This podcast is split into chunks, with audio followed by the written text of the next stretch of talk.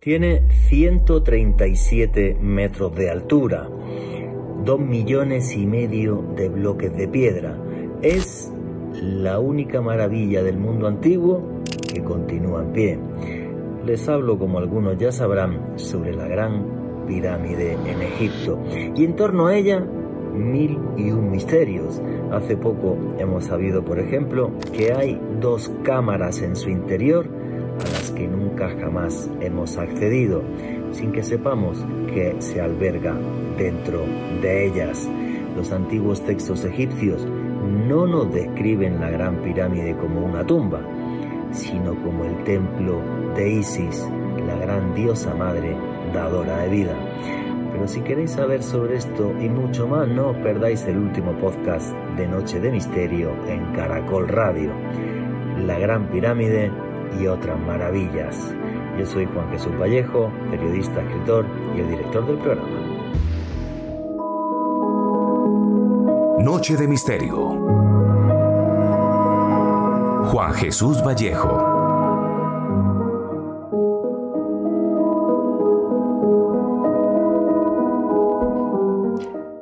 Hay veces en las que el misterio se convierte en piedra.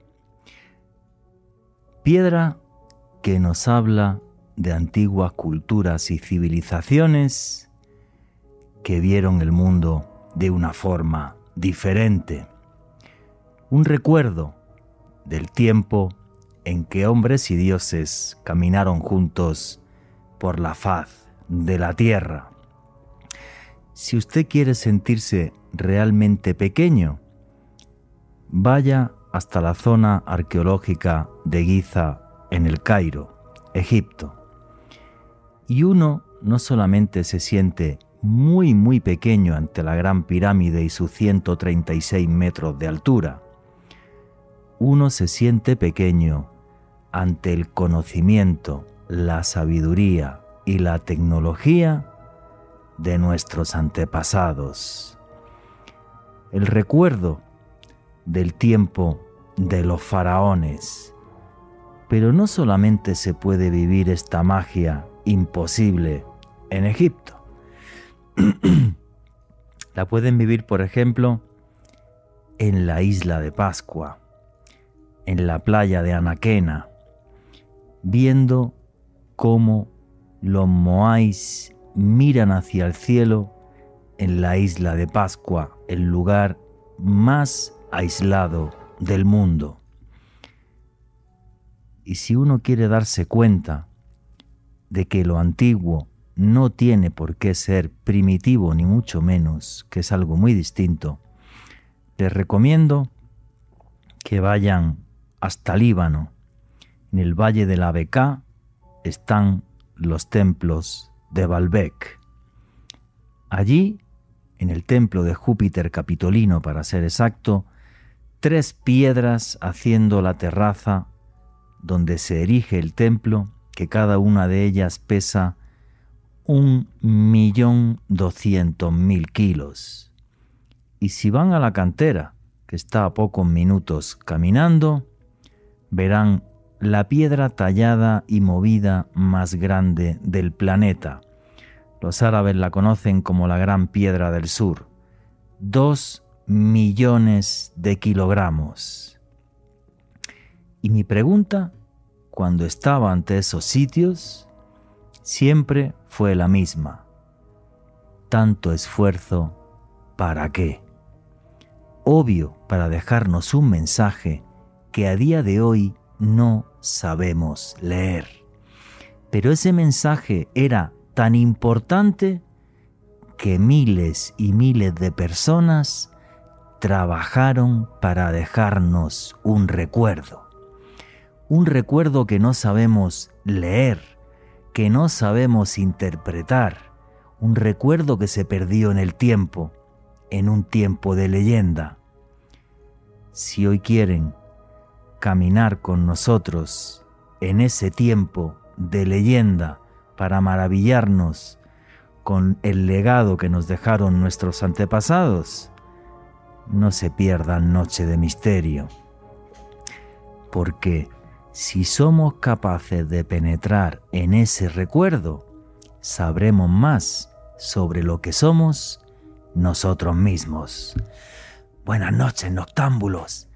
Mi nombre es Juan Jesús Vallejo. Los que queráis seguirme en redes sociales, mi Twitter es arroba Juan G. Vallejo. Juan J. E. Vallejo en Instagram y en Facebook, Juan Jesús Vallejo. Y esto es Noche de Misterio.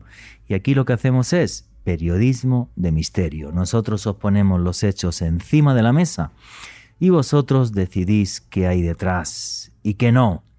Si os gusta el periodismo de misterio, os recomiendo un canal de YouTube que se llama Oculto tras la sombra. Ahí tenéis podcast todas las semanas. Todos los jueves sale un podcast ahí, aparte de vídeos y noticias del mundo del misterio. Qué maravilla. Yo he tenido la suerte de estar enfrente de la Gran Pirámide de Giza. He estado en los templos de Baalbek en Líbano y he estado en la isla de Pascua en Oceanía. Y realmente cuando uno está delante de esas moles de piedra y no hay ni un solo texto de la época que nos diga, oye, pues esto servía para tal o para cual o... No, todo se perdió, solo nos quedó la piedra. Pero cuando uno está ahí, os digo una cosa, las piedras hablan, esas piedras tienen alma. Y uno cuando las roza con la punta de los dedos, se da cuenta de que su mensaje es eterno. Por eso nos lo escribieron en piedra, para que jamás nosotros los hombres lo olvidáramos. Ahora la arqueología e investigadores como un servidor a través de sus libros y de estos programas de radio, intenta llegar a ese mensaje, al mensaje de la mano que talló la piedra, con una intención que sigue siendo un gran misterio. Y arrancamos ya el programa sin más dilación, que me enrollo como una persiana. Alejandro Bernal, amigo, compañero, ¿cómo estás? Buenas noches, Juan Jesús. Un saludo para usted, para Richie en los controles, para el invitado de esta noche, un invitado de excepción, el maestro Néstor Almando Alzate. Y desde luego, un abrazo muy especial para todas las personas que nos sintonizan en directo, también todos aquellos que se suman a esta señal en los podcasts que estamos publicando todos los jueves en la noche a través del canal de YouTube de Caracol Radio. Feliz Juanje porque los enigmas de la historia nos obligan a redibujar nuestra imaginación, nuestra percepción sobre un pasado remoto y una frase que usted comentó en la introducción, que algo sea pasado, que algo sea antiguo, no quiere decir que sea arcaico o que no se haya podido desarrollar conocimiento o tecnología para crear auténticos prodigios y de esto va el siguiente programa. Confundimos lo antiguo con lo primitivo, efectivamente y no tiene nada que ver. Hay cosas en la antigüedad que no somos capaces de replicar, como es la terraza de Baalbek, como es eh, la gran pirámide de Giza o hacer los Moai eh, de la isla de Pascua. Si te digo la gran pirámide de Egipto, ¿qué es lo primero que te viene a la cabeza? Juanje, un portento, uno de los monumentos más imposibles, más increíbles de todo el mundo, algo que me hace pensar en un antiguo esplendor de una civilización, de un conocimiento perdido que lamentablemente al día de hoy no hemos podido volver a obtener. Efectivamente, amigo, un conocimiento perdido y eso sí que no tiene discusión ninguna. Si no, vaya usted y haga la gran pirámide, que ahora vamos a dar datos sobre esto. Y el señor que tenemos aquí esta noche para ilustrarnos también sobre todos estos temas es ni más ni menos que el señor Néstor Armando Alzate, que ahora mismo está en Medellín. Néstor, buenas noches, ¿cómo está usted? Hola Juan Jesús, hola Alejo y un saludo también para todos los oyentes en todo el mundo. Y pues hombre, como siempre, gratificado con Dios, con la vida y con ustedes que me han invitado para participar de este, de este especial. Cuando a mí me, le preguntaste a Alejo, pero si me preguntas a mí, la pirámide yo lo único que puedo pensar es que definitivamente eso no puede ser terrestre.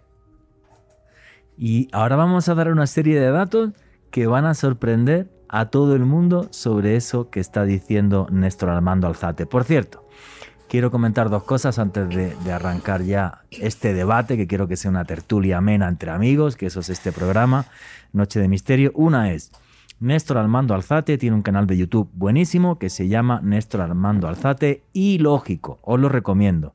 Segundo, señor Néstor, mira, pues le vamos a mandar un saludo a Ana Nani, que ha puesto un tuit y dice lo siguiente. Néstor Armando Alzate y Juan G, y Juan G. Vallejo juntos. Es un sueño hecho realidad. ¿Qué te parece los, los oyentes, Néstor? No, eso es maravilloso. Y yo recibo aquí también un mensaje de Claudia Taborda, que es una de las personas que más me anima en, en mi canal de YouTube, Néstor Armando Alzate y Lógico, y dice, lo, palabra más, palabra menos, dice lo mismo. Te voy a decir, eh, lo estoy escuchando en Noche de Misterio, qué alegría, un, mi sueño hecho realidad. Néstor Armando Alzate, Juan Jesús Vallejo y Alejo Bernal juntos. Ya van dos programas, por favor. Siempre asiste usted, es un invitado de honor de los mejores. A Claudia, muchísimas gracias. Muchísimas gracias a todos los oyentes y nosotros tremendamente felices de que el señor Néstor Armando Alzate esté acá. Y Néstor ha arrancado con un tema que efectivamente es tema de, de, discusión, de diálogo. A mí la palabra discusión no me gusta, de diálogo, de debate, que es la tecnología de la Gran Pirámide es tan sobrecogedora que efectivamente mucha gente dice, pues a lo mejor lo hicieron los seres humanos, pero con una tecnología que pertenecía a los antiguos dioses. Ojo con esto, unos antiguos dioses que tenían nombres y apellidos, los Semsu Or, los hijos de Horus, que eran los hijos del dios halcón que gobernaron Egipto por más de 7000 años según las listas de Manetón. O sea, realmente sí hay datos y hay textos en Egipto que nos hablan de que esos dioses gobernaron eh, la tierra. Y si queréis, eh, y a ver qué le parece a esto, yo voy a haceros un pequeño recorrido por la pirámide porque he tenido la suerte de estar allí eh, muchísimas veces. Qué envidia. Ba básicamente, básicamente, bueno, pues, pues cuando llega uno a la zona arqueológica de Giza, lo primero que ves es la pirámide, que bueno, es una mole. Bueno, la, pirámide se ve desde prácticamente todo el Cairo, o sea, y el Cairo tiene 21 millones de habitantes. La pirámide muy, muy grande es, muy, muy grande. Tiene 137 metros de altura, 220 metros de lado. Son unos 3 millones y medio eh, de bloques de piedra, no, perdón, 2 millones y medio de bloques de piedra. Hay gente que dice que si las piedras se ponen en fila india, se le podría dar la vuelta a la Tierra por el Ecuador. O sea, es muy, muy, muy grande. Uno se siente muy pequeñito al lado de la Gran Pirámide. El recubrimiento original no está, porque fue quitado en la Edad Media para hacer las mezquitas del Cairo con lo cual la pirámide está como escalonada porque las la piedras de afuera se le quitaron. Es más, cuentan incluso, y hay crónicas de cómo se sacaban las piedras, echando vinagre hirviendo y no sé qué, uh -huh. y toda una serie de, de cosas. Entonces, en, en, abajo, en el centro de la pirámide, hay una oquedad como muy imperfecta, que es por donde entra uno a la pirámide. ¿Por qué esa oquedad es como imperfecta y está claro que no es la puerta original de la pirámide, que está más arriba? Porque a día de hoy seguimos entrando por el agujero que hizo a martillazos, ¿vale? Un señor, un califa turco que se llamaba Al-Mamun. Bueno, uh -huh. pues a martillazos y con explosivos se metió el tipo por ahí y entonces, claro, pues el tipo se metió por ahí y todas las piedras, pues el tipo se metió para saquear la pirámide porque estaba convencido que tenía grandes tesoros y se llevó todo un ejército desde Turquía, el famoso imperio otomano. Y entonces este señor, pues cuando llevaba allí semanas y luego meses, se dio cuenta que la tropa estaba ya que se lo iba a comer, porque las riquezas y los tesoros no aparecían por ningún lado, y no era capaz de entrar en la gran pirámide hasta que de repente, cuando iba metiendo explosivos y iba avanzando, de repente en vez de ver las piedras rectas, ¿vale? Y haciendo cruz, vio una que estaba oblicua. La quitó, fue sacando esas piedras oblicuas y así se pudo meter hasta una cosa que se llama la Gran Galería. Esa Gran Galería, uno llega, tú subes por, por, la, por las escaleras que, eh, que, se, que, se, hicieron cuando al Mamún, subes allá agachadito, que es, es un poco fastidioso para las piernas, y cuando llegas arriba ves esa gran galería, que es un gran pasadizo, pero enfrente, antes de subir por una escalera muy, muy empinada, enfrente tienes una cámara, que se le conoce como la cámara de la reina, pero le podían haber puesto la cámara de mi prima, porque nunca se encontró ninguna reina allí, ni nada de nada, ¿vale? Y esta cámara, pues nada, pues tú, yo tú, con un permiso del gobierno egipcio pude entrar, hace muchísimos años que está cerrada, y entonces, nada, pues, pues tienes como una especie de dintel, ¿vale? Al fondo, a la derecha y otro a la izquierda. ¿Para qué era eso?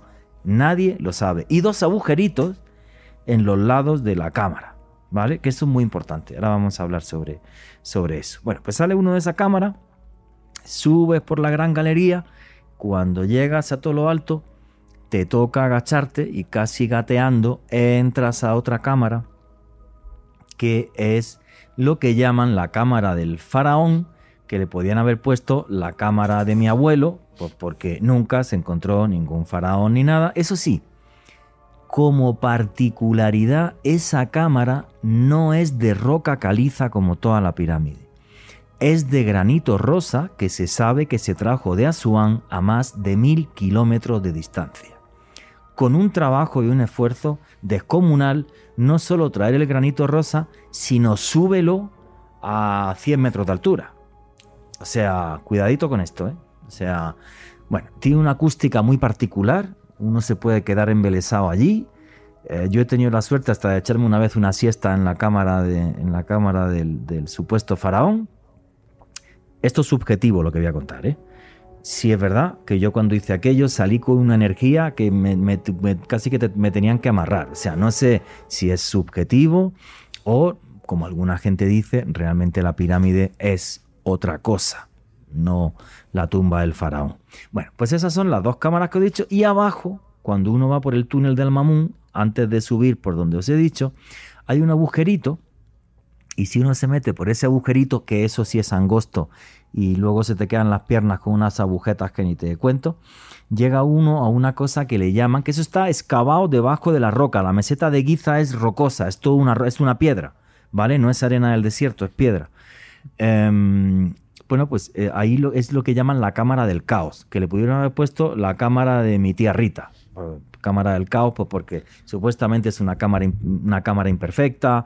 Eh, no, yo creo que lo hicieron así, no es imperfecta. Pero bueno, esas son las tres cámaras de la pirámide.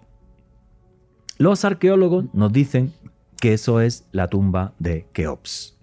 No hay ninguna inscripción en la pirámide de Keops. Alguno escribirá ahora por Twitter. Sí que hay una, bla, bla, bla. Vale, las falsificó un señor que se llamaba Howard Weiss cuando entró a las cámaras de descarga. La falsificó tan mal eh, la firma de Khufu de Keops que eh, la puso hasta con falta de ortografía. O sea, es una estupidez. Eh, eso no, tiene ningún valor. Em, eso es lo que, lo que uno ve cuando, cuando entra a la pirámide si tiene la suerte de recorrerla. Yo también, incluso en la fachada de la pirámide, pude llegar a la puerta original de la pirámide, que está mucho más arriba, que tiene eh, forma así, forma un ángulo. Y la, la cuestión la ha planteado súper bien Néstor Armando Alzate. ¿Pensáis que eso se hizo con tecnología nuestra de este mundo? ¿O que se hizo con tecnología bien de la Atlántida, de un mundo antes de nuestro mundo? ¿O bien con tecnología de esos dioses que eran del espacio? Néstor, ¿está usted ahí por Medellín? Claro que sí, aquí estoy. Muy bien, amigo. Después de dar esa descripción de la pirámide, porque he tenido la suerte de estar allá, vamos a meternos aquí en, materia. ¿Por qué afirma usted que está convencido de que se hizo con tecnología de otro mundo? Bueno, para empezar, cuando Heródoto se encontró con Manetón, Manetón se remitió a otro sabio más antiguo que era Veroso y Veroso le dijo a Manetón y Manetón a Heródoto que la pirámide había sido construida tres periodos después de que el sol había salido por occidente y ocultado por oriente. Pues de acuerdo con esto, entonces eh, tendríamos que hablar del año solar, que es de 25.920 años. Resulta que de acuerdo con, los, con todos los estudios que se han hecho, es un solo día en el que el Sol en efecto sale por Occidente y se oculta en Oriente, cada 25.920 años. Esto nos llevaría a que la pirámide tendría más de 75.000 años, de acuerdo con esa teoría. Wow. Ahora, ahora, la cuestión es hasta qué punto también eran cuando ahorita hablábamos de, cuando yo dije que no es terrestre, no específicamente tendría que hablar de seres venidos del espacio exterior. Pudieron ser civilizaciones antiquísimas como las de los atlantes, que de hecho hay una teoría según la cual los atlantes les dejaron ese conocimiento que ahorita decía Alejo y decías tú, que no es un conocimiento que ellos habían adquirido, sino que era un conocimiento remoto que ya tenían en su memoria cultural. No, y, que por eso... Sí, no, y una cosa muy importante, Néstor, de lo que ha dicho usted.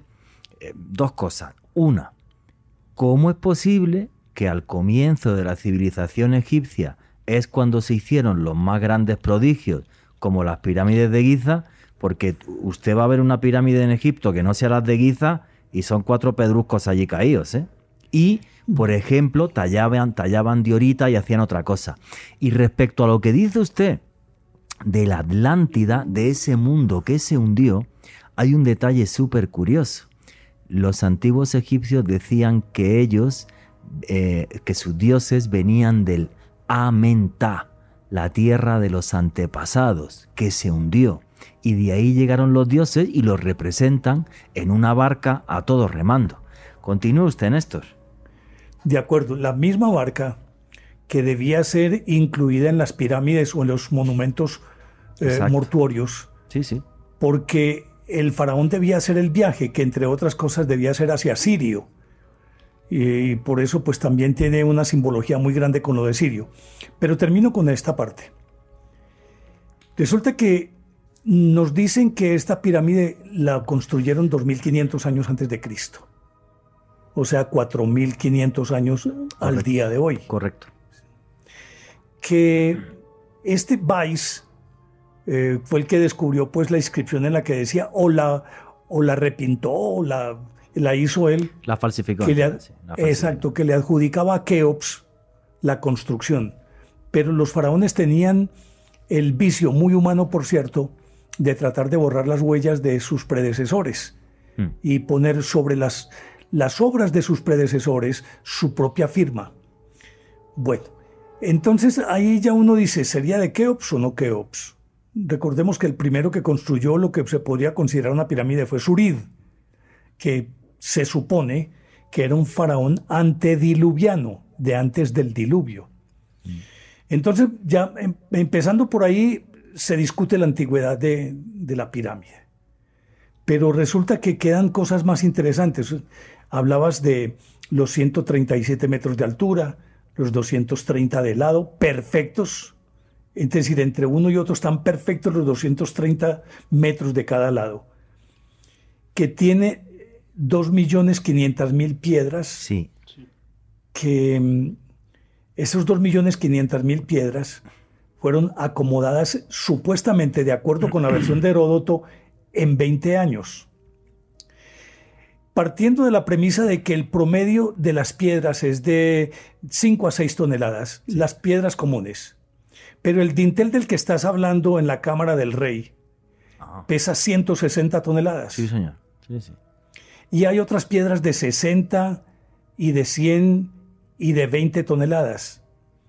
De acuerdo con, un estudio que hizo un autor que es muy interesante, no sé si lo conoces, Paul Poisson, Resulta que él dice que, haciendo los cálculos, para poder terminar esa obra en 20 años, habrían tenido que colocar 340 piedras diarias, dando por descontado que trabajaban 12 horas de sol a sol durante 20 años sin descansar un solo día. 340 piedras diarias, o sea que tendrían que subir eh, cada piedra a un ritmo eh, o, o, cada dos minutos y 15 segundos. Sí. Para poder hacerlo en 20 años. Empezando por ahí, ya pues me tienen que contar como una, una película de vaqueros. Es Sí. imposible que alguien pudiera hacerlo. Opino igual que usted. Opino exactamente igual.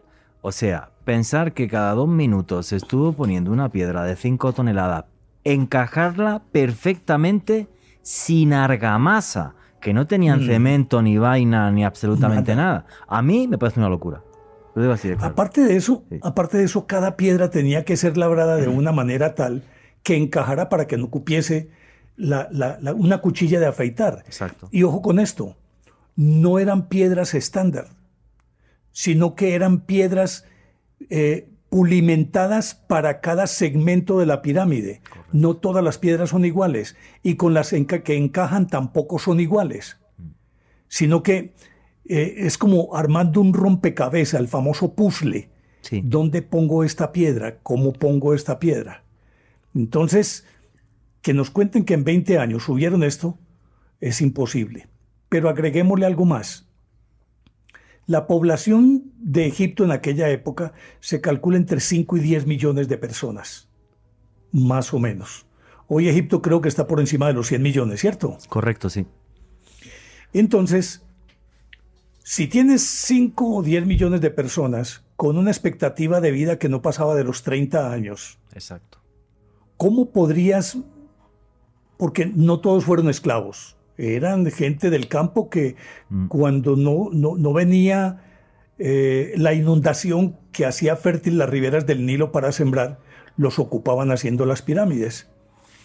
Tendrías que montar un campamento que tuviera permanentemente más o menos 200 mil personas de relevo para relevar a los que están trabajando. Aliméntame esa cantidad de personas. No, y, Vísteme esa cantidad de y personas. coordínelas, que no había Y radio. Exacto. Además, yo no tengo la fortuna de conocer eh, Giza como lo conoces tú, pero tengo entendido que es una llanura Sí. que, según los cálculos, solo podrían estar al mismo tiempo en la llanura 36 mil personas. Y eso que casi que hombro con hombro. Mm. Imagínate tú cómo pueden trabajar 36 mil personas que no, se- que no tienen ni siquiera un metro de diferencia entre uno y otro para poder moverse. Es demasiado complicado para entenderlo. Ahora, ponme a trabajar, acuérdate de las trirremes romanas, Mm. que para poder que ellos de manera sincronizada, los remeros, batieran el agua con sus remos, ponían un tipo que tocaba un tambor en la proa. Exacto. Y entonces ellos tenían que mover el, el- el- el remo a cada golpe que daba el señor que estaba ya encargado de darle al tambor. Pero aquí entra otro problema. El sonido. Si era una trireme de 60 metros de eslora, menos, ¿cómo podrían los últimos remeros, y si era trireme, es decir, tres filas de remeros, cómo podían ellos escuchar para batir el agua al mismo tiempo, sabiendo la velocidad de la- del sonido a la que le llegaba a los últimos? Jamás habría una sincronización. Ahora ponme a 36 mil personas No. al mismo tiempo caminando y dando por descontado que es la teoría oficial que nos cuentan, que los movieron con cordeles sobre troncos, para que todos halen al mismo tiempo la piedra que van subiendo. Jamás lo podrán hacer.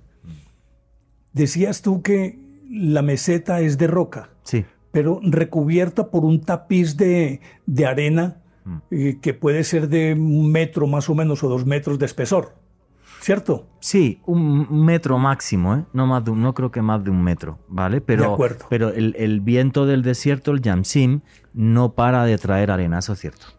Además, y polvo. Sí, claro, todo el que quiera. Arena que golpea todo el cuerpo porque no se puede levantar mucho porque pesa. Sí, claro. Pero entonces en la parte inferior del cuerpo te golpea la arena. Y en los ojos, Pero arriba- y, en los ojos y en la cara y en la boca, ¿eh? Sí, sí. Te, te alcanza hasta subir hasta allá. Sí, claro. Porque hasta allá Sí. la- el, el polvo sí te, te ciega y te asfixia. Y la arena. Pero la si arena. a eso le pones la arena que te corta, imagínate tú. Bueno, ¿estoy muy, muy largo? No, no, no, para nada. Si te estaba escuchando porque además había gente que me estaba diciendo por Twitter, pero deja hablar a Néstor y tal. Digo, tranquilo, que he escrito la pirámide y ahora dejo hablar a, ahora dejo hablar a Néstor. No, Néstor, perfecto. O sea, vamos a ver. Uno de los detalles que has comentado tú, que las piedras de la pirámide no son iguales, no es decir, haga usted una piedra, por decir algo, de 30, de 50 centímetros de lado en plan cubo. No, no. Las piedras son funcionales, efectivamente. Igual que Almamun vio unas que estaban rectas y unas que estaban oblicuas. Hay toda una estructura que es complicadísima pero acomodarla. Sí, claro. Y ahora nos meteremos a hablar de las cámaras ocultas y de todo, que es otra película. O sea que mínimo, mínimo sabemos seguro que hay dos. O sea, esto es súper loco. Alejandro Bernal quería hablar. Juanje, hay un dato para mí bastante diciente sobre todo esto de lo que estamos hablando, y es que de acuerdo a los expertos, los especialistas, la Gran Pirámide de Giza fue el edificio más alto del planeta Tierra durante 3.800 años. Estamos hablando que durante más de tres milenios, nuestra especie, tal y como la conocemos, nunca pudo construir un edificio más alto que ese prodigio que se encuentra actualmente en Egipto. Es decir, nos remontamos a una época y, esta frase se la roba un poco a Juanje, eh, un momento de la historia en que muy seguramente nosotros como especie o específicamente la civilización egipcia convivió con los dioses y accedieron a un conocimiento que al día de hoy no sabemos cómo podían lograr estos portentos de poder manejar tal cantidad de peso, tal cantidad de toneladas para construir este tipo de, pirámides. Porque lo alucinante de esto, y luego vamos a seguir hablando de esto, es que movían el peso como si los kilos no les importaran. Exactamente. O sea, porque lo de las piedras estas de granito rosa de 50, de 120 toneladas, como decía Néstor, súbelo como a 100 metros de altura, o sea, con la teoría de rampas, que es lo que han dicho siempre, es una cosa absurda. O sea, por eso han buscado otras teorías como poleas, tal, mil cosas. Néstor, quería comentar algo. Sí, eh, porque es que aquí, cuando hablaba de, del piso de piedra, y, pero la alfombra de arena, imagínate tú, no más pongámosla, recordemos que la pirámide pesa 6.700.000 toneladas. Eso pesa la pirámide. Dios santo. Bueno, entonces, para empezar, aunque las piedras de arenisca las encontraban como a, 14 o 15 kilómetros, el grueso de la pirámide, de las piedras de la pirámide, las traían, como dijiste, de arriba de la represa de Asuán, más de mil kilómetros. Sí. Empieza por pensar, para poderlas traer tenía que ser por el Nilo. Sí, claro. ¿Qué tipo de barcazas podrías hacer que pudieras acomodar una piedra pongámosla, la de 5 toneladas o 6, en una barcaza que tendría que ser un planchón. Sí, claro. Ahora, ¿cómo la sacas de la cantera y la pones en el planchón sin hundirlo? No, no, eso es muy loco. Sí, sí, y yo estaba allí, yo estaba en Asuán en la cantera, ¿eh? Es que está en la cantera. Eh, no, no, no, no te puedes imaginar, sí. Y luego, bueno, después de que esté en el río, me imagino que tenían la tecnología suficiente como para hacer flotar. Pero cuando llega, vuelve a bajarla de la barcaza y ponla en tierra. A continuación, listo, la pones en tierra. La teoría supuestamente más común y aceptada es que creaban como una especie de balsa de troncos y sobre los troncos iban rodando la piedra y la piedra que quedaba atrás después de que pasó sobre el último tronco, ese último tronco se ponía adelante y así sucesivamente. Cada vez que pasaba un tronco, el tronco de atrás pasaba adelante. Dime cómo puedes subir esa piedra sin que se hunda en la arena, en ese tapete de arena del que estaba hablando. Para, ese es otro cuento. ¿Cómo haces para que no se hunda?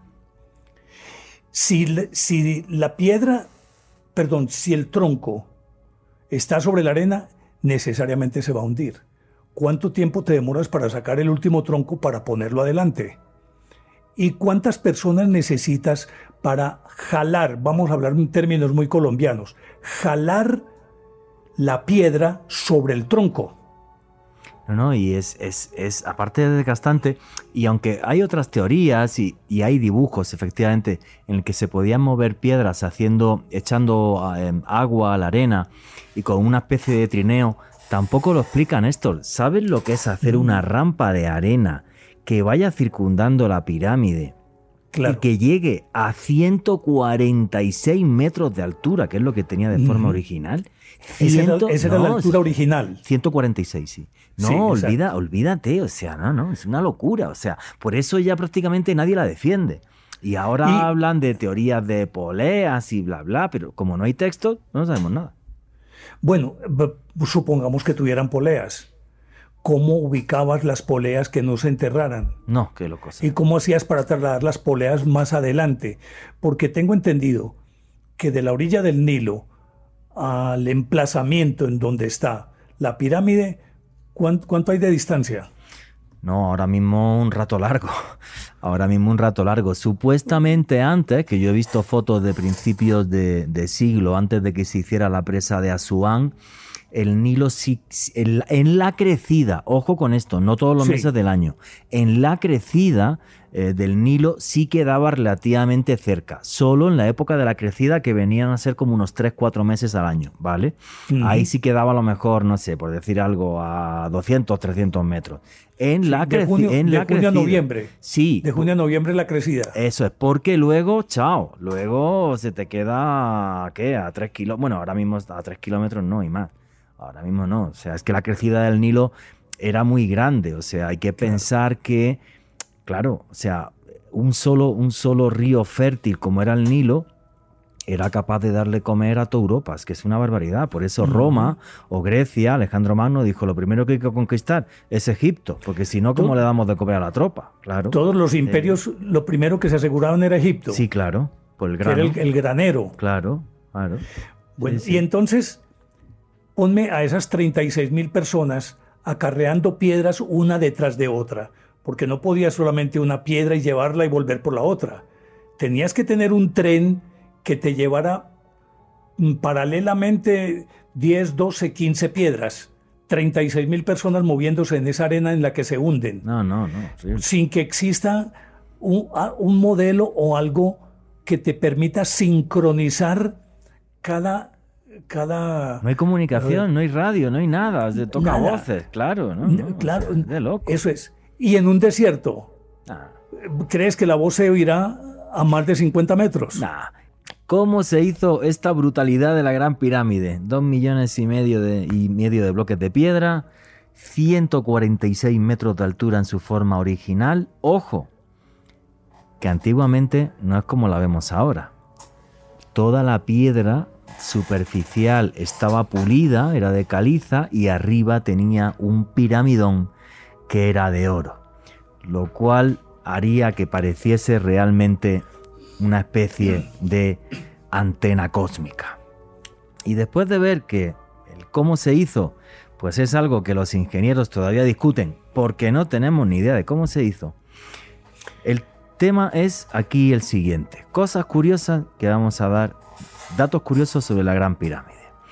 El 21 de marzo de 1934, un piloto de la RAF, la Fuerza Aérea Británica, fotografió la zona arqueológica de Giza desde su avión y justo en ese momento, 21 de marzo, equinoccio de primavera, en ese momento del atardecer y del amanecer, si le tiras una foto desde arriba, la pirámide parece que tiene ocho caras y no cuatro.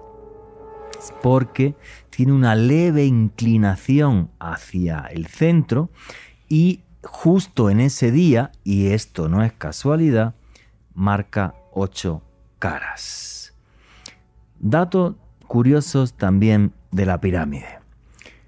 Dije que en la cámara de la reina hay dos agujeritos que se conocían como las eh, los canales de ventilación. No sé para qué hacía falta ventilarla. Le pusieron ese nombre le podían haber puesto cualquier nombre. Y lo que quedó claro, gracias a un señor que se llamaba Rudolf Ganterbrick en los años 90, que metió un robotito por ahí que se llamaba el Wauput. Wauput es el nombre del dios egipcio que abría los caminos. Bueno, pues estos canales de ventilación apuntan directamente hasta la constelación de Orión y hasta la constelación de El Dragón. ¿Eso es casualidad? Desde mi punto de vista, no para absolutamente nada. Eh, hace pocos años, una universidad alemana y otra rusa demostraron que la pirámide es un condensador de energía electromagnética. Pero ojo con esto, que no condensa la energía electromagnética de cualquier forma. La condensa en las tres cámaras, la del caos, la de la reina y la del rey, y debajo de la pirámide. A tal punto que en nanotecnología se están haciendo placas de silicio con la forma de la pirámide también, en nanotecnología para nuevas placas solares porque resulta que la forma y la, la, forma piramidal, pero en la proporción de la gran pirámide hace que se condense mejor la energía. O sea, el famoso efecto relámpago que se fotografía el 21 de marzo de 1934, donde la pirámide tiene ocho caras, canales de ventilación que no son canales de ventilación, que marcan constelaciones concretas y la pirámide es un condensador de energía electromagnética.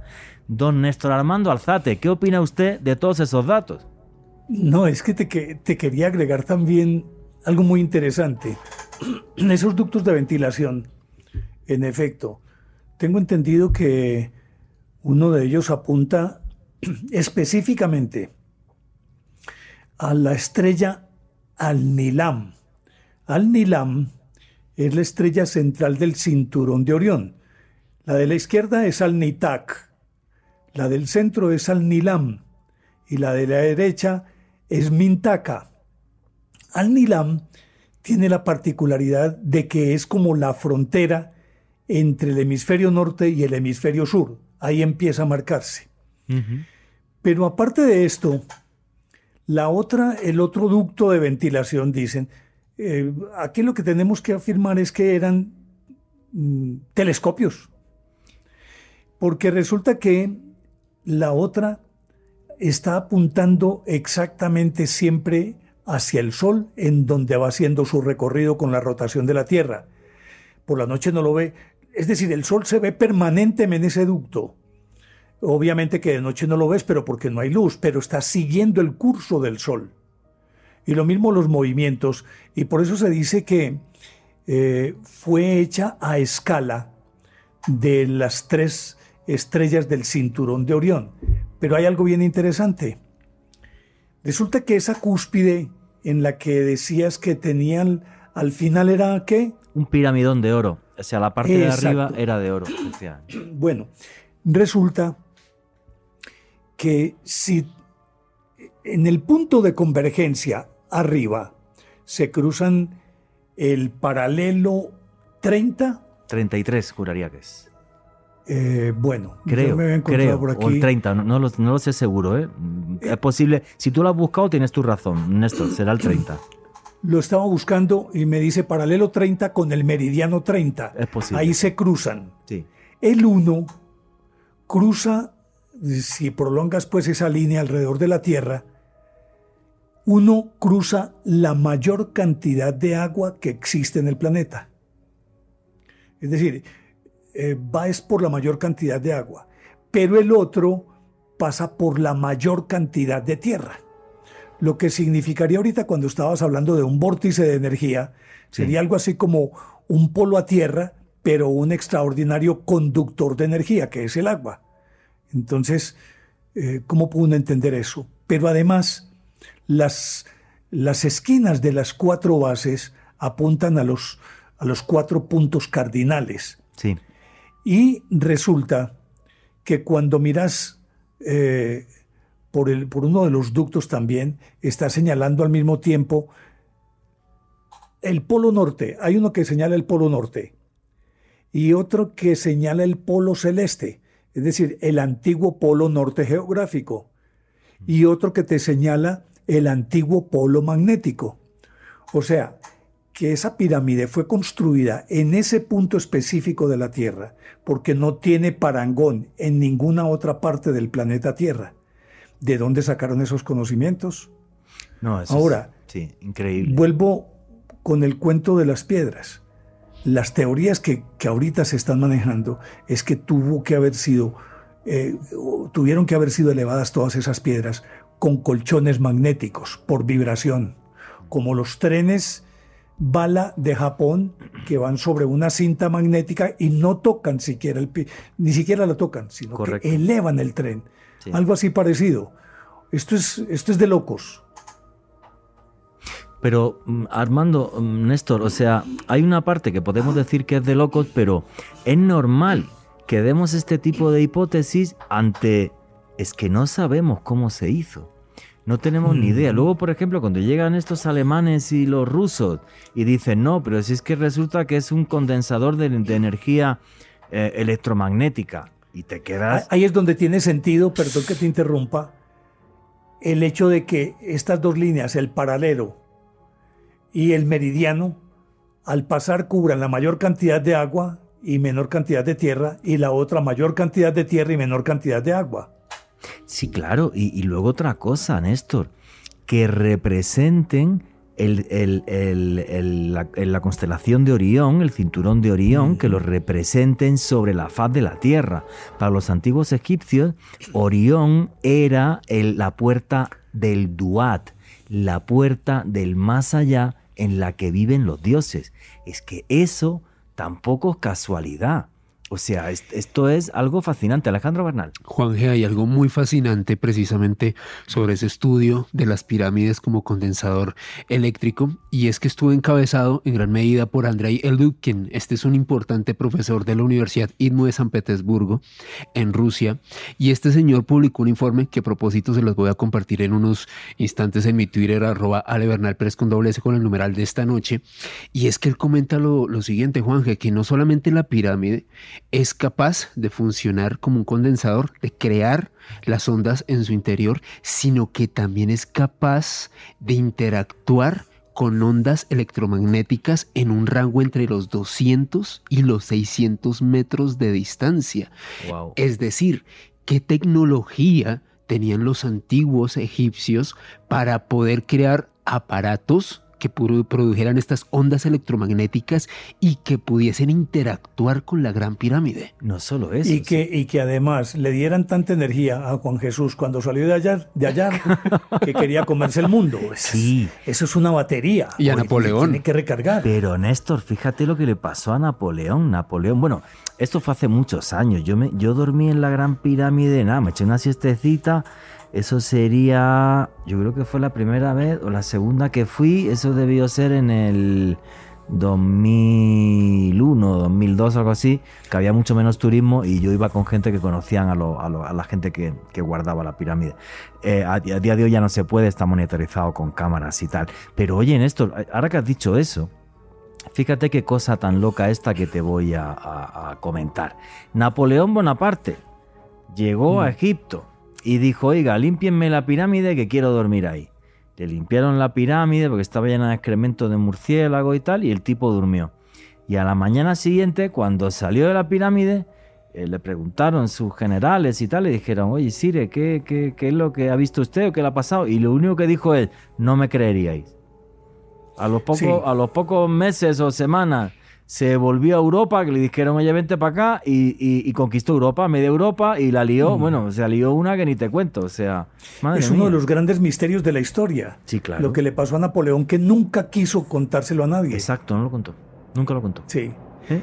Entonces, ahora con todas estas teorías que esto pudo haber sido con colchones magnéticos o por vibración que subieron esas piedras, podría ser como, aunque parezca ficción, ya eso lo estamos haciendo, ya se puede hacer y por lo tanto entra del- dentro del terreno de lo posible, ya deja de tener ese cariz de, de, de- de, mm, conspiranoico y todas esas cosas, no, está dentro de lo posible. Y la pirámide sigue teniendo muchos más secretos de los que nosotros nos imaginamos.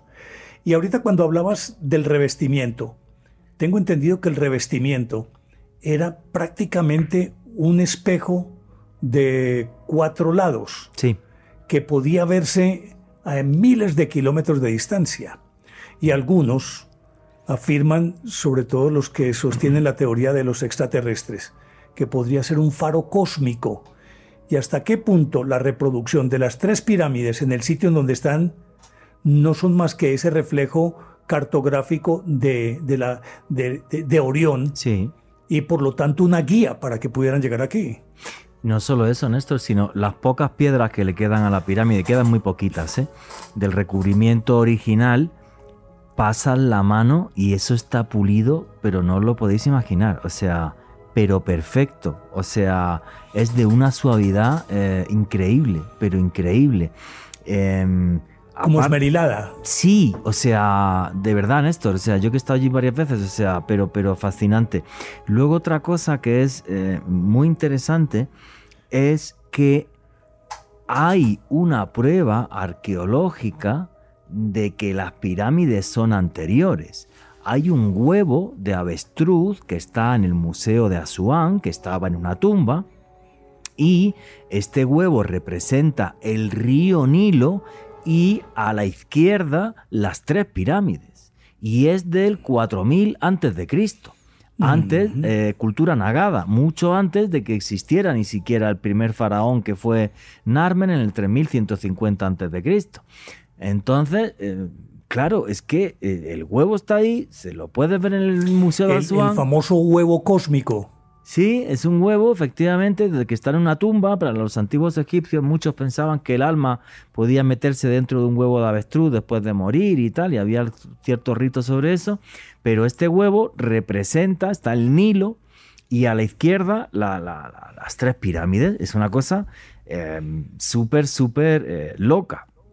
Otra cosa, mm. en la estela del hambre, en Egipto, el único texto que hay en el antiguo Egipto que nos habla de la pirámide y de su funcionalidad, no nos dice que es la tumba de Keops. El único texto que habla de la pirámide y de su funcionalidad nos dice que era el templo a Isis, a la diosa dadora de vida, a la que era la mujer, la esposa y a la vez hermana de Osiris, del dios que no se espera, cuando uno llega al más allá. El que fue asesinado por su hermano Set. Set. Efectivamente, el que fue asesinado por su hermano. Y ella recogió los pedazos. Ella recogió los pedazos y recogió el pene de el pene de el pene lo diré de Osiris y eh, se lo introdujo en la vagina y gracias a su hermana Aneftis, que era la diosa de la magia, pudo engendrar un hijo que es Horus, que era un varón pero con cabeza de halcón y que se enfrentó a Set y que lo venció, efectivamente. La eterna contienda entre el bien y el mal. Exactamente. En todas las sociedades siempre está esa figura. Ahora, eh, si uno detalla bien la pirámide, tiene que llegar a la conclusión de que por demás sería tonto, estúpido, o por lo bueno, no digamos que ni tonto ni estúpido, no, digamos lo que sin sentido, construir una mole de 146 metros de altura, 6.700.000 mm. toneladas de peso, construida con 2 millones y medio de, piedras, subidas a esa altura y de esas características, simplemente para hacer una pequeña cámara para poner ahí un, un muerto, eh, pues no tiene sentido. Y mucho más sabiendo que es el único monumento que como una de las siete maravillas del mundo antiguo es la que aún queda en pie. La única. Y además, el desafío arquitectónico para construirla, porque es que es maciza. Sí, sí. Estamos hablando, por ejemplo, de la Catedral de Chartres, que dicen que en proporciones es así de grande, yo no sé qué tanto lo sea, pero son construcciones huecas en las que se aprovechan los espacios y por lo tanto la cantidad de elementos para construirlos es de una escala de 1 a 10, es 3, mientras que este es maciza completamente solamente con tres oquedades, que son las cámaras, la del rey, la de la reina y la del caos.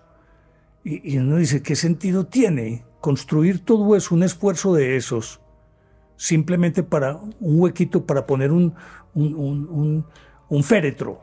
Y, no, no, tiene sentido. Y no solo eso, Néstor, sino que es que uno luego, eh, y yo he estado en el resto, en, en, otras pirámides en Egipto, no se pueden comparar para absolutamente nada. O sea, quedan cuatro cascajos y ya. O sea, esa tecnología y esa capacidad se perdió. Si es que tienen 4.500 años. Si es que no son muy anteriores, porque como tú nos estás comentando, efectivamente, em, hay datos que nos, impulsan a pensar que son anteriores. Otro de los datos que nos empuja, aunque eso sería para otro programa, es la Esfinge de Gizeh, la Esfinge de Giza que miraba a la constelación de Leo hace justo 12.000 años de antigüedad que era la era de Leo. Efectivamente, que además un señor, un geólogo, Robert Scott, hizo toda una de la Universidad de Boston, hizo una serie de pruebas en la, en la Esfinge porque está en un foso de piedra excavado en la meseta rocosa de Giza y hay una marca de erosión de agua. Y él dijo, yo de arqueología no sé, pero de geología sí, y las marcas de erosión de agua me marcan mínimo, juraría que era 8.000 años de antigüedad.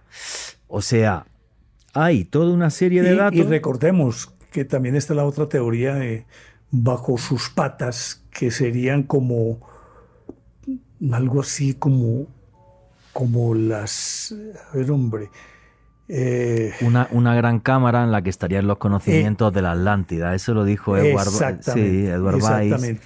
Eh. Pero las patas, moverlas de una manera especial, que tienen un punto en el que uno querían ser como la llave para entrar. Mm, es lo que dicen. Pero sobre eso tenemos que hablar. Sí, claro, eso hacemos otro día un programa sobre la Esfinge y, sus misterios, que, tiene también un montón. Hay que decir que eh, hay otro gran misterio, que es el proyecto Scan Pyramid. Nos ha soltado que hay dos cámaras más.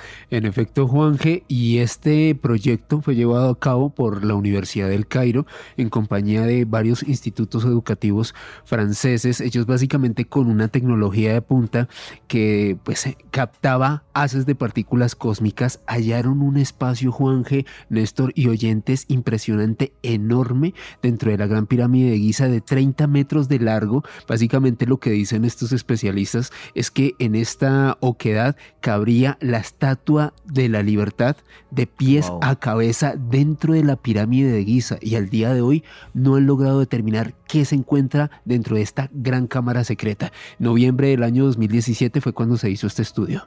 Sí, claro, esto hace que la pirámide coja más misterio si se le puede echar más misterio, porque ya es imposible. Pero efectivamente, esa gran oquedad, aunque hay otra cámara abajo, más pequeñita, pero esa gran oquedad en la que cabría pues todo lo que se te pase por la cabeza y mal, desde la juar de un faraón hasta la tumba de vete a saber qué. O sea, no lo sé, pero a mí este es un tema que me fascina. Y, ahí hay un punto neurálgico. Es clave la cámara del caos. ¿Por qué dices que por ahí se supone que podría ser la entrada a esa cámara. Sí, la cámara del caos está muy, muy abajo. Y la cámara nueva está muy, muy arriba, Néstor, por encima... 120 metros. Sí, por encima de la gran galería. El problema es... ¿Cómo se puede acceder ahí? Muy difícil. Porque además no saben si al intentar acceder puede fastidiar eh, la estructura de la pirámide y cargártela. Entonces, no, eso va a ser complicadísimo. Yo creo que posiblemente todos los que estamos aquí nos iremos a otra vida, a ver a los faraones en, otro mundo. Antes Sirio. De, a Sirio pasaremos el Duat, iremos al, más allá y, nos veremos allí con los dioses y no sabremos qué hay en, esa cámara, ¿vale? Pero me quedo con esa reflexión de, de Néstor y, y, con esto de es una antena cósmica, es una antena que nos conecta con los antiguos dioses, con una magia y un conocimiento ancestral del que queda prácticamente nada. La última maravilla del mundo, del mundo antiguo que, está en pie y me parece algo mm, tremendamente fascinante. Por mucho que hagamos programas sobre sobre la Gran Pirámide y eso que no hemos hablado ni siquiera de cultura egipcia, que son 3.000 años de historia. Solo nos hemos centrado en la pirámide, hablando con don Néstor Armando Alzate, que como siempre es un placer, y poco más, pero creo que merecía la pena que profundizáramos en, en el mayor enigma en piedra del mundo. Y eso no cabe ninguna duda. Y, y, aparte, cuando uno está allí delante y dices, a ver, pero ¿cómo hicieron esto en medio de un desierto? Eh, esas dos millones y medio de bloques de piedra, todos esos enigmas, cámaras secretas, condensador electromagnético, o sea, realmente lo de la Gran Pirámide. Imagínate, Juan, te interrumpo. No, dale. Para decirte, nada más piensa en las personas que debían acarrear todas esas piedras. Dime en un desierto cómo las hidratas, cómo las alimentas. No, no, no, no, complejísimo, complejísimo, muy, muy complejo. ¿no? Y, aparte, el, eh, vamos a ver, pero mira un equipo de fútbol que son 11, lo que cuesta coordinarlo. No voy a decir nada de la selección Colombia, que empiezan a insultarme por el Twitter, ¿vale? Si es 11 y fíjate lo que cuesta, imagínate 200.000, como decía, no, es que ni 30.000, ni, ni 1.000, en fin. Vamos a... ¿Cómo, cuadras los turnos? Sí. Los turnos, va usted, se, viene usted a descansar. Nada más piense en eso. Sí, Alejandro Bernal le da un ataque de risa que está ahí que se muere porque le dije lo de Selección Colombia. En fin. Bueno, vamos, vamos a, a, seguir. Bueno, vamos, vamos a seguir en Oriente Medio, ¿vale? En este ratito que nos queda, nos quedan 25 minutos. Vamos a seguir en Oriente Medio. La Gran Pirámide para mí es el gran enigma de, los enigmas en cuanto a monumentos imposibles y a, algo hecho por el ser humano que no somos capaces de explicar y cuyo significado eh, desconocemos. Pero relativamente cerca, en, Líbano, hay una cosa que yo también he tenido la suerte de estar y es algo muy, muy fascinante. Y es que hay que pensar que en un lugar que se llama el Valle de la Beca, que es un lugar precioso, por cierto, es, un lugar como muy bonito, muy, ¿cómo lo diría? Muy fértil, ¿vale? Es un valle eh, muy, muy fértil. Bueno, pues eh, aquí donde se desarrolla la civilización fenicia hace miles de años, resulta que hay un templo, un templo eh, a Júpiter Capitolino, un templo romano, pero que está construido sobre una terraza que los romanos jamás hicieron nunca nada parecido en, ningún lugar del Mediterráneo. Porque hay gente que dice, no, así lo hicieron los romanos, pero vamos a ver, que estamos hablando de que esa terraza tiene tres piedras que cada una pesa 1200 toneladas. Son tres piedras, se conocen como el Triliton, son piedras de 20 metros de largo por 4,5 de ancho. Hay otros nueve bloques que cada uno pesa 300 toneladas y aunque eso es lo que lea uno, yo cuando estuve en la terraza de Balbec hice fotos, creo que alguna puse en mi Instagram hace mucho tiempo, pero tenéis un vídeo en oculto tras la sombra en el canal sobre sobre Balbec con fotos mías hay algunas piedras que son, pero mega gigantescas también, que yo fotografié allí. Entonces, fijaros que es, un lugar que es tremendamente importante para Roma porque algunos emperadores llegaban a ir a Baalbek porque en el templo de Júpiter había un oráculo muy importante, o sea, los sacerdotes le leían el futuro al emperador. Datos curiosos y extraños sobre todo esto. Según las leyendas árabes de la zona, dicen que la terraza la construyó el rey Nenrod, que era un gigante que dominaba el mundo después del diluvio. Pero el nombre Baalbek significa la ciudad del dios Baal. Y sobre el dios Baal hay textos hebreos que nos cuentan que era un demonio que le pedía a los hombres que le entregaran a sus hijos para hacer sacrificios. Y Baal también era un gigante. Esto que le da un tinte como muy oscuro a, a, Baalbek, porque sí es cierto que en muchos lugares de Oriente Medio se hicieron eh, sacrificios de niños y de, recién nacidos.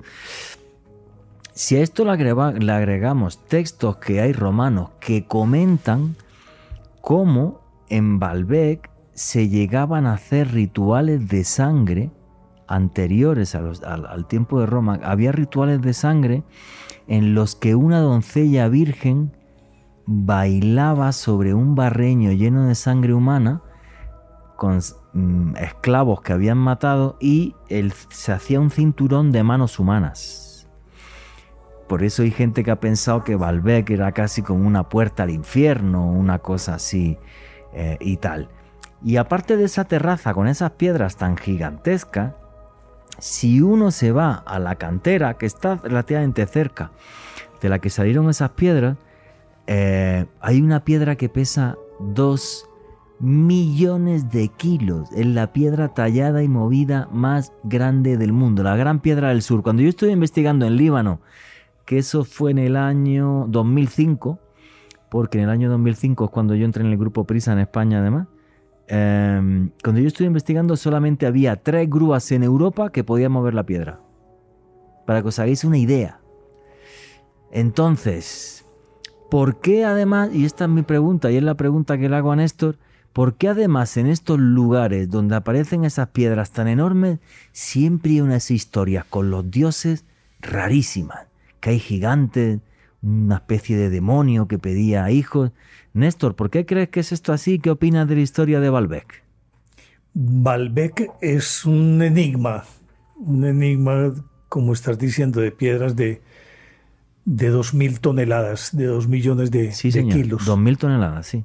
Sí, sí. Y muchas de ellas, obviamente, que están en el piso sin ser levantadas. La pregunta es, ¿esa- ¿esas eran columnas o eran pistas o para qué ser- querían que sirviera? Y entendiendo que Baal, la representación de Baal él era el toro, Sí.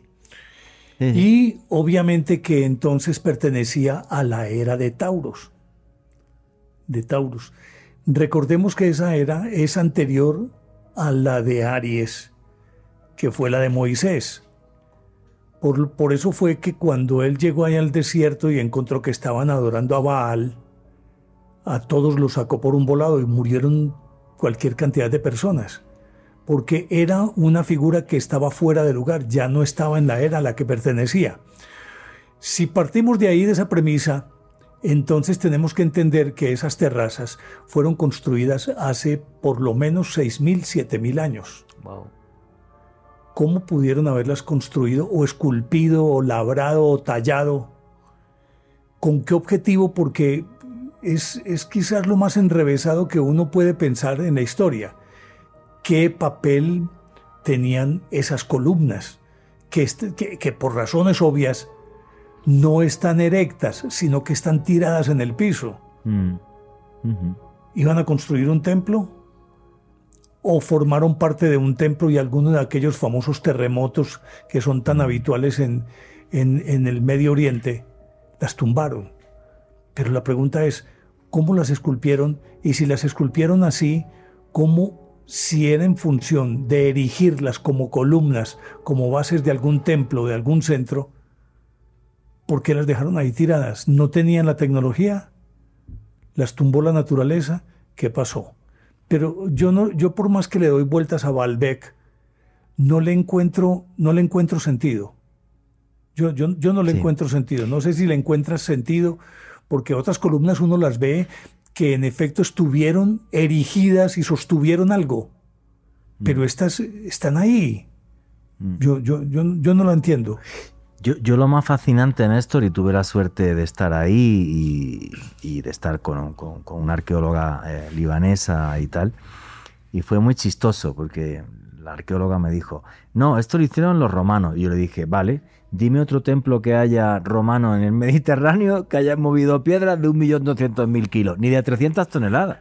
No, los romanos cuadriculaban piedras, hacían fuertes, hacían mil cosas, pero no movían el... No movían, no vamos a ver que tú muevas un millón doscientos mil kilos. Ojo, no solo eso, porque el trilitón no está en la primera fila. no está abajo del todo, sino que encima lo elevaron. O sea, es algo tan tremendamente brutal y tan alejado. De... Perdón la pregunta, ¿están superpuestos? No, imagínate, Néstor, que tú vas, vas a la terraza, la terraza es, ¿cómo decirte? Puede medir 5 o 6 metros, una cosa así. Entonces tú ves la terraza sobre la que está erigida el templo de Júpiter Capitolino, con esas columnas tan enormes, y en la terraza lo que dices, qué cosa tan loca, porque ves unas piedras como yo no he visto en mi vida, Néstor. O sea, gigantes no, lo siguiente, desde la base de la terraza. Entonces ves esas piedras enormes y encima están las más enormes, las que más pesan, no debajo. Que esto es lo loco. O sea, encima está el Trilitón y ves allí tres piedras que dices, pero Dios santo, ¿quién movió esto? Y es muy chistoso, pero cuando estaba con la arqueóloga y un par de amigos le dije, mira, esto es muy sencillo. Mira el templo romano que hay al lado, que hay un templo al dios Baco que se conserva mm, prácticamente perfecto. Y dije, mira cómo es el templo al dios Baco con piedras cuadriculadas que ponían perfecto, como yo he visto ruinas romanas en España, como las hay en Italia, como las hay en Marruecos, como las hay en Túnez, he estado en el Yem, eh, por ejemplo, que tiene unas ruinas romanas increíbles, eh, pero yo nunca he visto una cosa así. O sea, es la cosa más loca del mundo. Por eso hay otra gente que defiende, no, la terraza de Baalbek es anterior al tiempo de Roma.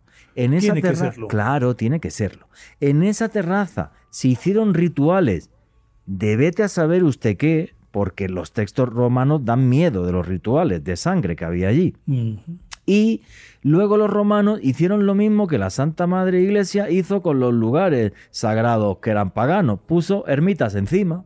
Si es que eso lo hemos hecho todas las culturas, si es muy sencillo. Tú vas a la ciudad de Granada, de la que soy yo, donde está la catedral, antes estaba la mezquita, obvio, coge sí el lugar que es sagrado, pues lo cristianiza. Y esto lo que hicieron los romanos, desde mi punto de vista, fue lo mismo. Había un lugar pagano. Y lo que hicieron los musulmanes, cuando destruyeron el templo de Jerusalén, donde era el templo de Salomón, montaron la mezquita de Al-Aqsa. Claro, claro, ahí está la, y sigue allí. Y a día de hoy sigue allí, claro, desde el tiempo de Saladino, efectivamente. Efectivamente. Y eso es lo que han hecho todas las culturas. Sí, simplemente se aprovechan lo anterior. De hecho, ahorita cuando hablábamos de la pirámide, decías que Al-Mamun sí. le quitó el revestimiento y se estaba enloqueciendo la tropa porque no podía con la dureza de esa piedra. Y de ahí se llevaron para construir mezquitas en el Cairo. Sí, claro. Entonces es lo mismo. Ahora la pregunta es, unas, unas columnas de estas características, con las más pesadas sobre las más pequeñas. Primero lo que preguntabas, ¿cómo se montan ahí? Pero ¿para qué las montan ahí? No, eso es muy loco, muy loco. En, el colmo de, esta, de, esto, de este misterio de Balbec, que no, creo que no va a dar tiempo ya ni a desarrollarlo, faltan 13 minutos para terminar. Em, en esa zona, Néstor, aparecieron muchas tectitas. Las tectitas es cuando tú sometes a la arena a un calentamiento muy muy grande que se pueden provocar de forma geológica, pues aparecen las tectitas, estas rocas, o si tiras una bomba nuclear. Claro, vitrificadas. Correcto, la arena se, se, convierte en tectitas, sí, efectivamente. Y, y muchos de, los, de las piedras que hay cercanas se cristalizan. Sí. Es decir, dejan de ser piedra para convertirse en cristal y eso solamente se puede conseguir con, con temperaturas de miles de grados que solamente se lograban, y mucho más en aquella época, con una bomba atómica. Aparte de eso, todavía hay vestigios de la radioactividad de la zona, todavía hay índice de radioactividad en esa zona.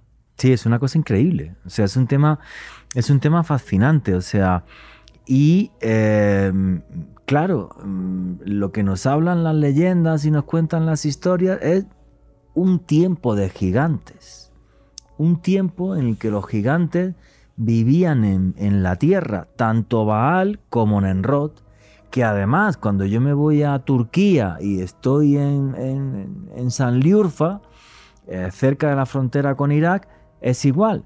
Te cuentan de Nenrod, que era un gigante que estaba allí, que había unos ídolos. Ojo con esto.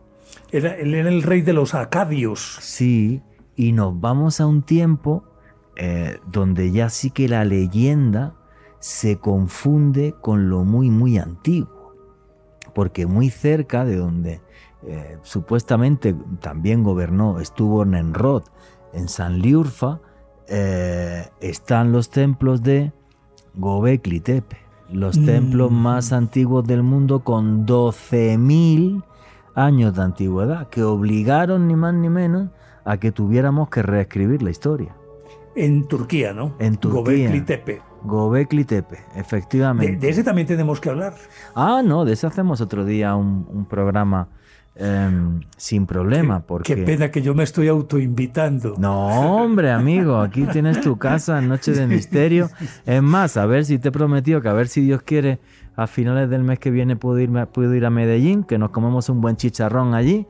Y te Sí. tengo que regalar mi último, bueno, mi último no, mi penúltimo libro, El de Expedición a los Mundos Perdidos, que hay un capítulo. En- en- Sobre entre otras cosas, este de conspiración que me enviaste, qué delicia. Me lo Muchas he saboreado, eh, me he regodeado con ese libro. Es una delicia. Muchísimas gracias, Néstor. Muchas, muchas gracias. Pues hombre, lo que intentamos cuando hacemos libros, como cuando hacemos este tipo de programas de radio, que yo creo que a la gente le encanta ver una tertulia entre amigos, que es lo que estamos haciendo, simplemente que nos oye un montón de gente en Colombia y en otros lugares del mundo, pues porque el otro podcast que hicimos hablando sobre los Illuminati ya pasó las 200.000 escuchas en YouTube. ¿eh? Uy, Ya las pasó, sí. Y creo que este, esta buena energía y este buen rollo, como decimos en España, pues, pues se contagia.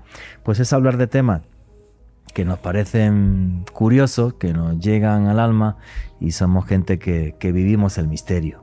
Yo creo que básicamente eh, es eso, ¿no? Yo, yo quizás pues sí he tenido la suerte de estar en estos sitios, estar en la pirámide, eh, estar en estar en Baalbek y, y realmente cuando estás delante de estos lugares uno dice, porque muchas veces los escépticos llegan y dicen, no, pero es que la foto del ovni se te movió, claro, como si tú le llamas al ovni para que esté quieto para que le hagas la foto.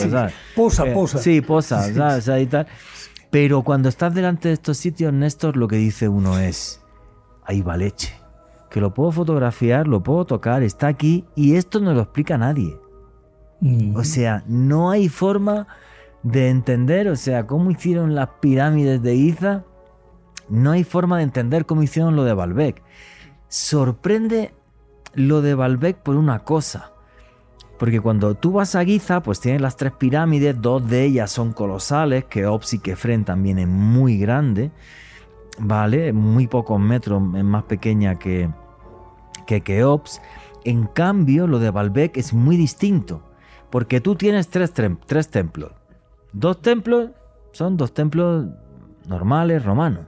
El de Júpiter Capitolino está encima de esa terraza que es absurda. O sea, es como una aberración, es como de...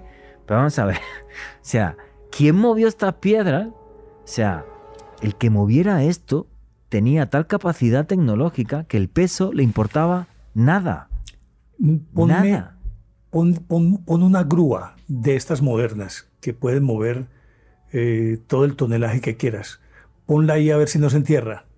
Mira que, por ejemplo, cuando van a lanzar un cohete en la NASA, tienen que repavimentar la vía sobre la que llevan el cohete y es, y es una grúa de, de cientos de toneladas de peso para llevar eh, ese, ese aparato. Imagínate nada más poner una grúa ahí, se enterraría. ¿cómo, cómo la manejas? No, no. Es una cosa súper súper loca, Néstor. Si fíjate que la- lo podéis buscar en, en Google, la Gran Piedra del Sur, lo podéis buscar así como Gran Piedra del Sur. eh, cuando la veáis, está hundida de lo que pesa. O sea, la estar. sacaron, la abandonaron y por el barro y por lluvias y por tal, pues se fue, se fue hundiendo y hay un trozo de la piedra que está hundido. O sea, cualquiera es capaz de coger y mover, y mover eso, pero claro, si las... eh, Otra cosa que, que- que no entiendo. Porque esa piedra la abandonaron, pero no hay, más, no hay más piedras abandonadas ni más tal en la cantera. Es como si, pues estaban sacando piedras de un millón de kilos, de un millón y pico de kilos, las ponían allí y de repente esta gente que estaba haciendo eso se tuviera que ir. Eh, más o menos parecido eh, a lo que ocurrió en otro tema que se nos quedó aquí en el tintero, que es la isla de Pascua. Ah, sí. Sí, esa es otra pregunta que nos hemos hecho a lo largo de toda la historia. ¿Qué pasó con esas civilizaciones que de pronto de manera inopinada y abruptamente desaparecieron? Ah, sí, los mayas, por ejemplo, efectivamente. La isla de Pascua se perdió todo el conocimiento, absolutamente todo. Alejandro Bernal. Juan G., antes de, cerrar el programa, estaba aquí buscando información sobre las piedras de, de, de y me encontré con una simulación que hizo una universidad de Suiza sobre la cantidad de grúas que tendrían que ser utilizadas hoy en día para poder mover una de esas piedras.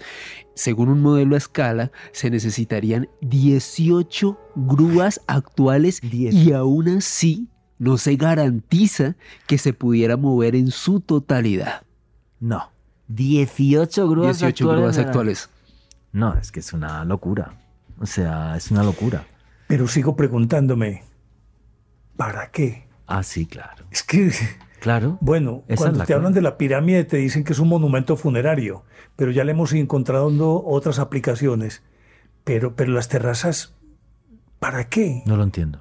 pues yo tampoco lo puedo entender. Yo la, la, terraza, por la situación en la que está y yo como estuve allí, o sea, para hacer un ritual sí, pero es una terraza sola, que es grandota, no te voy a decir que no, las piedras son absurdas, o sea, una cosa absurda, y es bueno, pues hacían aquí rituales o algo, ¿y por qué no lo hacían en una llanura normal? Porque ya te digo, la elevación tampoco será tan grande de la terraza. Ahora, 5 o 6 metros, es que es muy loco, honesto, muy, muy loco. De más o menos cuánto es el diámetro de la terraza? No sabría decirte. Yo, vamos a ver, no, no, iba a decir un campo fútbol, que va, mucho menos de un campo fútbol, como medio campo fútbol, una cosa así. Bueno, y te lo pregunto es por esto. Encontramos que la arena está vitrificada hay índices de radioactividad. Sí, sí. Que sobre esa plataforma se construyó un templo. Mm. Voy a hacer, voy a dejar aquí planteada una, una pregunta que podría parecer muy peregrina, muy loca. ¿Y si era una base de lanzamiento de cohetes? Que hay pudieran resistirlo todo. Hay gente que ha pensado eso, sí, correcto. Sí, sí. Hay gente que ha pensado que era una base de lanzamiento porque da una solidez brutal, claro, claro. con ese peso. Si tiene 6 metros de espesor. Sí, sí, sí, sí. Sí, sí. No, no, es una, cosa, es una cosa, es una cosa fascinante. Bueno, pues se nos acabó el tiempo, nos quedan tres minutitos, así que mm. vamos con el cierre de cada uno de vosotros. Y pues, dime, Néstor. Te voy a dejar una inquietud.